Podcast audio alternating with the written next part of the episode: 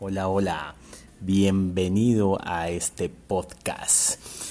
Voy a hablar acerca de DCLs, algo interesante, más que todo ahorita con Kotlin, y quiero contarles algunas cositas sobre esto. Así que empecemos, un, dos, tres, y empezamos. Primero, ¿qué es DCL? Significa en inglés Domain Specific Language o lenguaje específico de dominio. Un DCL simplemente un lenguaje de computación, un lenguaje para computadoras, el cual es especializado a un dominio de aplicación. Es especializado a un dominio de aplicación. Ejemplo, SQL. Yo creo que han usado SQL, hemos usado SQL, así que SQL para qué nos sirve? Para poder hacer consultas a una base de datos relacional. Solo puedes hacer eso. Con SQL no puedes crear, ejemplo, páginas web o no puedes crear aplicaciones móviles. SQL es un lenguaje especializado para el dominio de hacer consultas y bueno, se, puede, se podría hacer CRUD en bases de datos relacionales. O ejemplo, HTML. HTML es un lenguaje para crear páginas web. Solo para eso. Ah, que luego lo usaron para otras cosas, sí, pero está especializado para eso. Solo para eso. O R. R es un lenguaje más para los estadísticos y poder hacer consultas y poder hacer diferentes procesos estadísticos. Estos lenguajes son DCLs porque están especializados a un dominio en particular. El contraste de esto es el lenguaje de propósito general. Ejemplo Python, ejemplo Kotlin, ejemplo Java. Son lenguajes con los cuales puedes desarrollar aplicaciones web, aplicaciones móviles u otras aplicaciones, pero también para diferentes verticales de industria, ejemplo gobierno, ejemplo retail, ejemplo educación y puedes desarrollar muchas, muchas cosas. Así que esto simplemente es la definición. Ahora, existen diferentes tipos de DCLs. Existen DCLs de tipo externos, e external e internal. Los externals o external en inglés es que son implementados vía un interpretador o compilador. Así que estos externos DCLs se, son más libres para diseñar, pero también son más complejos para desarrollar. Así que tú defines unas diferentes reglas, pero luego tienes que construir todo un proceso que puede ser complejo porque tienes que hacer analizadores sintácticos, lexicográficos, generadores de códigos, hasta optimización para poder al final generar un, eh, artefacto u otra cosa. Así que estos DCL son más complejos, pero también son mucho más dinámicos y abiertos. Pero existen los DCLs internos y los DCLs internos son implementados dentro de un lenguaje de programación y son muy útiles para desarrollar librerías, wrappers o eh, cosas así similares para que otros desarrolladores lo usen de una forma muy muy sencilla, muy simple. Estos DCLs internos los puedes desarrollar dentro de lenguajes de programación, ejemplo Kotlin. Con Kotlin puedes desarrollar DCLs. Tienes la limitante del lenguaje, o sea, puedes hacer lo máximo que puedas definir tus reglas, pero basado en lo que nos da el lenguaje. En cambio, un DCL externo, pues tienes mucho más apertura para eso, pero como repito, es mucho más complejo.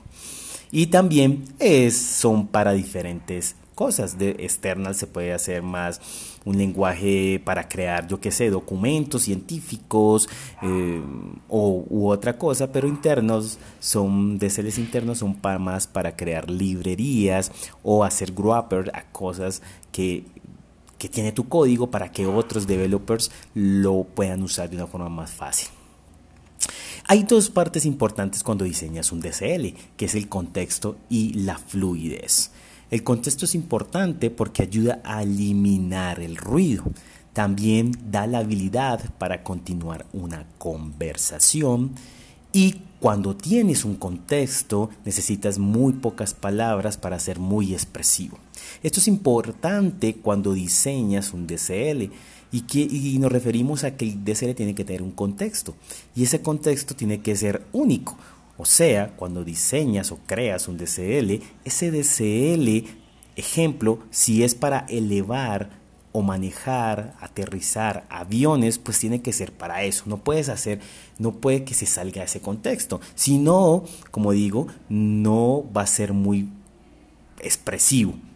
Y también debemos tener otra característica importante cuando diseñamos o creamos un DCL es la fluidez. Y la fluidez que sea fácil de leer, que las palabras tengan un verdadero significado, un, significado adecuado y que su relación entre otras palabras pues tenga algo, algo relacionado o tenga fluidez.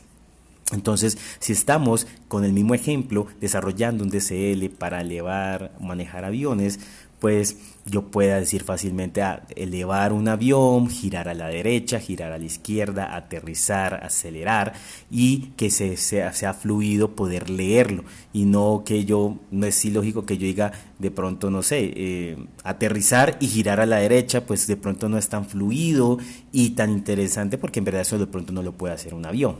Es, una, es un ejemplo hipotético, ¿no? Entonces, estos dos componentes son importantes, el contexto y la fluidez. Ahora, existen muchos, muchos ejemplos de DSLs. Me enfoco mucho más en Kotlin porque es el lenguaje que me gusta. Y en Kotlin pues existen DSLs para ejemplo, crear pruebas unitarias. Existe un framework llamado Spec Framework y con ese Spec Framework sigue muy similar como un estándar llamado Jerkin y puedes crear escribir pruebas unitarias de una forma muy simple, muy sencilla con este framework y basado en DCL es muy fluido. Ejemplo, también existe Ktor. Ktor es un framework para hacer aplicaciones web estáticas o microservicios o servicios web. Y también lo permite un DCL poder definir el enrutamiento, si el enrutamiento es un get, es un post y poder colocar diferentes características de una forma muy simple. Y así existen varias librerías que usan eh, lo que es DCL. Una que ahora está muy de moda, pero que todavía no ha sido liberada, pero se habla mucho, es de es la librería de Jetpack Compose. Jetpack Compose es de Android y es una librería en el cual permite hacer UI declarativas. Y estas UI declarativas eh, se hacen por medio de un DCL, donde puedes definir como un layout y el layout definir los views y poder de los views definir sus propiedades y se ve como algo como anidado y muy fácil de leer y entender. Estos son DCLs, ejemplos de DCLs muy, muy tradicionales en el mundo de Kotlin. Ahora, Kotlin nos brinda diferentes capacidades para poder crear DCLs. Entre ellos, primero, Kotlin es un lenguaje muy fluido. Es un lenguaje muy bonito, por decirlo así. Eh, y eso pues da, es unas primeras características para poder crear un DCL. También Kotlin elimina lo que es el punto y coma.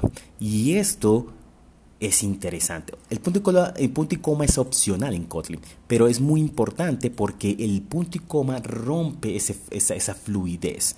Tener un punto y coma rompe como, como, como si estuviéramos cambiando de idea. Y eliminarlo ayuda a esa fluidez y a poder crear ese DCL.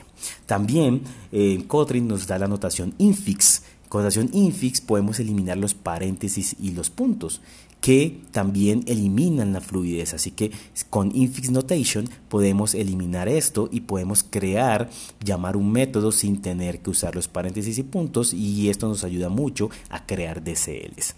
También tenemos los métodos de extensión, el cual es poder agregar un método a una clase sin tocar esa clase o sin tener el código fuente sin crear una extensión o heredar de esa clase o sin usar algún patrón de diseño para poder extender la funcionalidad.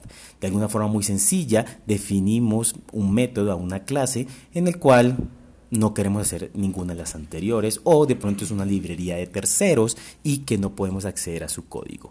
También Kotlin nos da otra capacidad muy interesante que es los lambda y las funciones de orden superior.